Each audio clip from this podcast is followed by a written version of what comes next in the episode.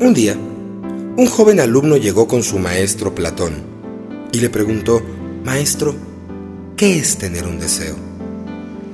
El viejo sabio clavó su mirada en la del joven y le dijo, ven, acompáñame al mar. Estando al pie de la playa le dijo, mete tu cuerpo al agua junto al mío. Así lo hizo. Se fueron metiendo al agua. Cuando el agua le llegaba al abdomen al muchacho, preguntó, ¿hasta aquí, maestro? No, métete más. El agua superaba el pecho del alumno, ¿hasta aquí, maestro? No, hijo, métete un poco más. Cuando el agua del mar acariciaba la barbilla del muchacho, el maestro dijo, aquí está bien. Ahora, toma aire, toma mucho aire en tus pulmones y mete tu cabeza dentro del agua. El muchacho, confiando en su maestro, así lo hizo llenó sus pulmones de oxígeno, respiró profundamente y sumergió su cabeza en el agua. Pero cuando se le estaba acabando el aire, cuando era preciso salir a la superficie y volver a respirar, el hombre puso su mano encima de la cabeza del muchacho y no le permitía salir. Y empezaron a forcejear y no le permitía, no le permitía salir. Hasta que quién sabe de dónde el chamaco tomó fuerzas, aventó al maestro, sacó la cabeza del agua y volvió a respirar. Maestro, ¿por qué me quieres hacer daño? ¿En qué te ofendí? No, hijo mío, no te quiero lastimar. Confía una vez más en tu maestro. Vuelve a tomar aire y vuelve a meter tu cabeza dentro del agua. Una vez más el muchacho así lo hizo.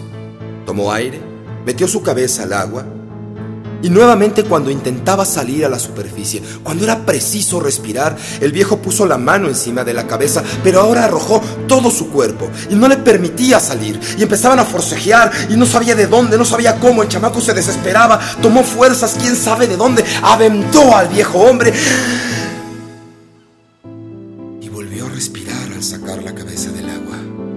Y desesperado reclamó al maestro, ¿en, qué, en qué te ofendí? ¿Por qué me quieres matar? No, hijo mío. El día de hoy, tú llegaste ante mí y una duda embargaba tu corazón. Tú me preguntaste qué era tener un deseo, a lo que yo te pregunto ahora, allá abajo, cuando te hacía falta el aire, cuando necesitabas respirar para seguir viviendo, ¿de qué tenías ganas? ¿De qué tenías deseos? Y el chamaco explotando en lágrimas gritó, de vivir, de respirar.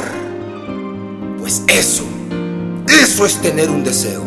Que no haya nada más importante en tu mente, que no haya nada más importante en tu corazón, en tu vida, que el logro de tu meta, que el logro de tu ideal. Que seas capaz de necesitar tu sueño hecho realidad como necesitas el oxígeno, como necesitas el aire. A ti que me escuchas, yo te invito, te reto a que revises la forma en que deseas tus sueños. ¿Realmente los deseas? ¿Realmente te hace falta como el aire a la vida? Piensa, reflexiona.